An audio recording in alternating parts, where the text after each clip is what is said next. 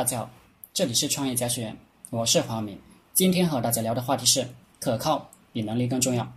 在 VIP 群讲课时，有老板问了这样一个问题：如果刘备有一天遇到了刘伯温，觉得诸葛亮不行了，怎么样能忍心换掉诸葛亮呢？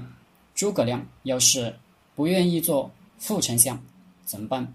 其实很多老板。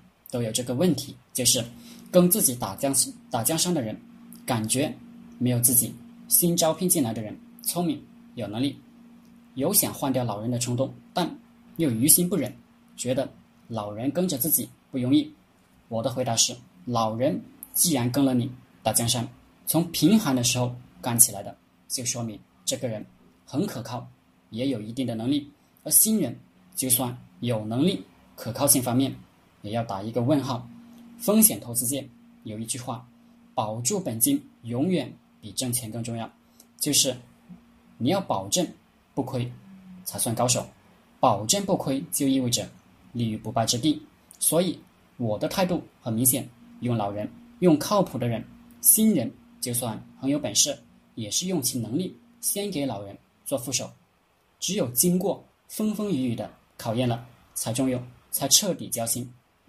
小时候喜欢看三国，我们看曹操，曹老板是怎么做的呢？几乎人人都知道，在武将之中，能力最强的就是吕布。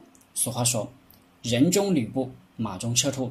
但是后来被称为武圣的，并不是吕布，而是关羽，因为关羽具备了两个身为武将最重要的品质：忠和义。吕布则是个。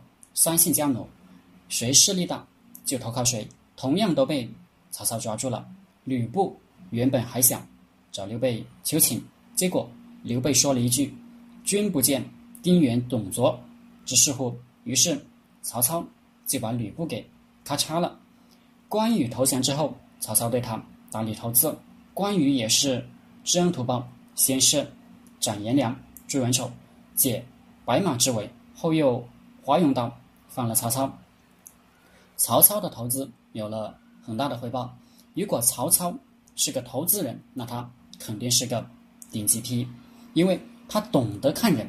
其实曹操的选择就是可靠比能力更重要。